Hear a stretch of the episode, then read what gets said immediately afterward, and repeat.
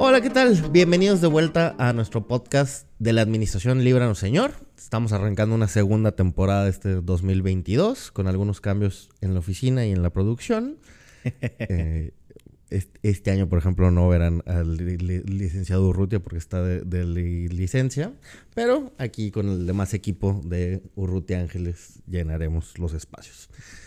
Discúlpenme, ahora no, no, no he dicho, pero soy Darío Ángeles, socio de Urrutia Ángeles, y el día de hoy me acompaña el licenciado Mantaro García. Mucho gusto, Darío.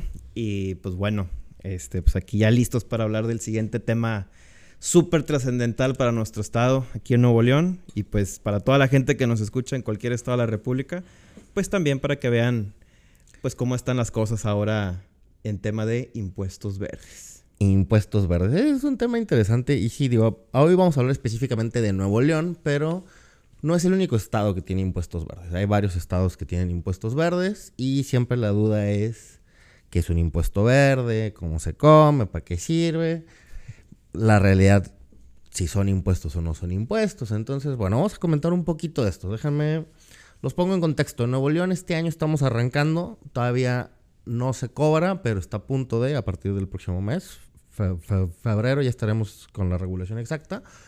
Pero aparecen lo que son denominados impuestos verdes. ¿Por qué se les llama impuestos verdes? Básicamente porque se supone que no buscan grabar como un impuesto tradicional, es decir, un impuesto normalmente lo que va es te cobro por lo que haces, nada más, no necesito darte una prestación, es yo estado como proveedor de servicios en general, tengo la facultad de cobrar esto que le llamo una contribución, el grueso de las contribuciones son impuestos y se cobran nada más por cualquier actividad. Lo más común es impuestos sobre la renta. Cualquier ingreso que tú recibes. Bueno, el grueso de los ingresos que recibes, porque habrá gente que me dirá que hay ingresos exentos. Hay gente que dice que no. Pero bueno, cuando yo recibo un ingreso, yo pago impuestos sobre la renta y le pago al Estado, particularmente al SAT, un porcentaje de eso, nada más, porque existe. Y entonces esa es la lógica de los impuestos en general. Mantaro, ¿les quieres comentar por qué se supone que los impuestos verdes rayan ahí un poco en otra diferencia una cosa?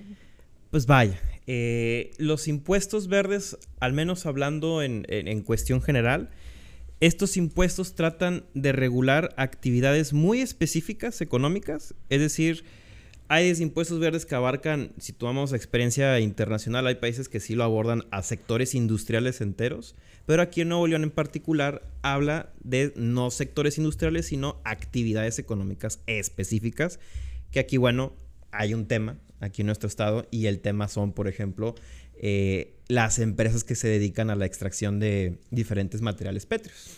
Entonces, conocidas como las pedreras. Es un, para quien no está familiarizado con el contexto de Nuevo León, pedreras es una discusión de hace 70 años porque es una industria importante en el estado, claramente.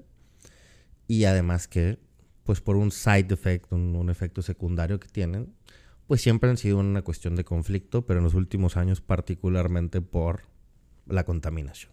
Entonces, perdona por la, interrupción, pero es nada más un poco el contexto de qué pasa aquí en Nuevo León. No, no, y, está excelente. O sea, 70 años y ya son, son, bastantes décadas y es un contexto muy particular que tenemos aquí en nuestro estado. Y precisamente ese contexto es lo que provoca que ahora este nuevo gobierno entrante decidiera regular a estas empresas por esa precisamente externalidad negativa que le hacen a la sociedad en palabras del gobierno, que esas externalidades pues es contaminación básicamente, ¿no? Le, voy a parar aquí terriblemente para quienes nos, ven o nos escuchan. El término externalidades es bien propio de, los economistas. Mantaro, que es abogado de, de, entrada, estudió economía en algún tiempo y entonces se le quedó ese término de externalidades. Bájales el término, por favor. ¿Qué es una externalidad? no, pues todo aquello que no es, Ese es un efecto secundario. Un efecto secundario no planeado de una actividad concreta. Exactamente. Entonces... Y, pues obviamente las empresas no es como que tengan en sus objetivos empresariales del año, pues vamos a contaminar el medio ambiente, claro que no. Simplemente su misma actividad lo provoca. Y estos sectores industriales sí históricamente han tenido niveles de contaminación que para este estado los considera hasta cierto punto alarmantes, ¿no? Entonces, deciden regular y precisamente esta regulación, algo importante es que habla de excedentes. ¿Qué quiere decir esto? Que hay unos parámetros, unos lineamientos que nos marcan otras normatividades que las se conocen como las NOMS aquí en México, que estas normatividades básicamente dicen, bueno, de tal punto a tal punto, si estás en este margen de, de efectos secundarios en contaminación, pues estás dentro de un nivel, digamos, aceptable. Si superas este nivel, entonces ahí es cuando ya aquí en Nuevo León, pues se pretende empezar a hacer estos cobros de impuestos. Pero hay una excepción. Y aquí eso es un tema donde me gustaría profundizar un poquito contigo, Darío, precisamente, y es que existen diferentes categorías ¿no? de esta regulación. La primera es contaminación por extracción de materiales pétreos, es decir, mármol, cantera, infinidad de, productos que, así, que aquí se producen en la región. La siguiente es por contaminantes a la atmósfera, básicamente el humo negro que vemos ahí en, en las fábricas. La siguiente es emisión por contaminantes en el subsuelo y suelo. Y la última es por contaminantes en el agua. Aquí la que nos llama la atención es contaminación por la extracción de los materiales, porque en esta no habla de límites precisamente. Habla simplemente por el simple hecho de extraer, ya causas este impuesto. Entonces, aquí es donde me gustaría aterrizar un poquito esta, como esta, esta conversación, ¿no? En esta categoría. Claro. No, mira, a ver, primero, de nuevo, para quien nos, nos escuchan y nos ven, voy a resimplificar estas ideas nada más porque es un tema bien complejo. Hay un tipo de regulación que se llama NOMS, que era lo, lo, lo que comentaba, eh, si quieren, por ahí hay otros antecedentes en un podcast donde hablamos sobre escuelas. este, y ahí pueden encontrar una explicación un poco más, más larga de lo que son NOMs. Pero la NOM es una regulación técnica de una actividad, la que sea. Te regula desde etiquetado hasta, hasta procesos y demás. Y en estos casos regula industrias. Y particularmente son eh, industrias de cuánto resulta, digamos, aceptable llevar a cabo una actividad dentro de ciertos parámetros. Y es cierto esta regulación, de las cuatro categorías de las que se están regulando, en tres de ellas, establece que no se pague el impuesto siempre y cuando te encuentres dentro de estos márgenes. Eso tiene una primera cosa interesante. Vean que el impuesto no es un impuesto por actividad. O sea, no es nada más porque estás haciendo esto, pagas. La razón por la cual se le suele llamar ambientales es porque funciona como un, entre comillas, castigo cuando rompes estos este, límites. Entonces, digamos, no es que la actividad sea irregular, o sea, no, no se vuelve ilícita, no estás realizando una actividad eh, penada por las leyes, sino si estás pasando estos excedentes, entonces, como forma de sancionarte, entre comillas, te cobran un impuesto de los denominados verdes porque estás haciendo un exceso en la contaminación. Bueno, ese es el, contexto y por qué el verde y por qué no funciona estrictamente como un impuesto tradicional. En este marco, ¿qué pasa con extracción? Extracción parece ser que dentro de las categorías en las que se encuentran, sí funciona como un impuesto. Es decir, lo estás haciendo y por la sola actividad de realizarlo, pagas. Entenderé que el contexto en Nuevo León es muy particular. insisto, esto es un tema de muchos años que ha habido varios problemas, sobre todo porque al menos en una ocasión eh, el crecimiento de la población y la zona urbana ha sido tal que ha llegado un momento en el que llegan a los puntos donde se encuentran estas empresas. Ya se habían reubicado en el sexenio de... Ah, en los 80 hubo un acuerdo para la, la reubicación, se movieron, se dejó una línea de amortiguamiento, que era un espacio en el cual no debía construirse vivienda por encontrarse cerca de estas zonas. Y bueno, la realidad, y puede haber muchas causas para esto, lo cierto es que hoy por hoy ya volvieron a alcanzar las viviendas a esta industria y es una discusión de todos los tiempos. Y lo cierto es que los niveles de contaminación en el estado de Nuevo León han crecido terriblemente en los últimos 15 años. tenemos años siendo una ciudad más contaminada que el DF. Bueno, la, CDMX. Y es cierto, ¿no? O sea, hubo un momento en el que el, imaginario, el popular es, no, es que no vayas al DF porque está contaminado. No, no vengan a Nuevo León, está contaminadísimo. Tenemos más días más contaminados que que la Ciudad de México. Sí, no, pues es la ciudad más contaminada de Latinoamérica. Gran título para los regios. Muy bien. Este, entonces, ahora sí, vamos, con ese, el contexto, parece ser que lo que se está tratando de hacer es desincentivar a la industria de la extracción. Eh, insisto, aquí hay un primer tema. Se está aplicando el impuesto sin parámetros mínimos y máximos, con lo cual parece ser que aplica por cualquier emisión que sea. Exactamente. Es el término de la regulación. Bueno, ahorita, si hay tiempo, ah, vemos un poco de estas implicaciones, pero vean que la finalidad es, parece ser obtener ingresos. Yo creo que aquí lo importante es que este impuesto normalmente viene acompañado de un segundo tipo de medidas, que son los incentivos, ¿no? A ver si podemos cerrar con esa idea del incentivo. Claro. Eh, parte de esta medida, como, bien tú mencionas, Darío, es tratar de orillar a las empresas que dentro de, su lógica presupuestal digan, ¿sabes qué? Pues en lugar de pagar al gobierno estos impuestos, déjame invierto en infraestructura verde, ¿no?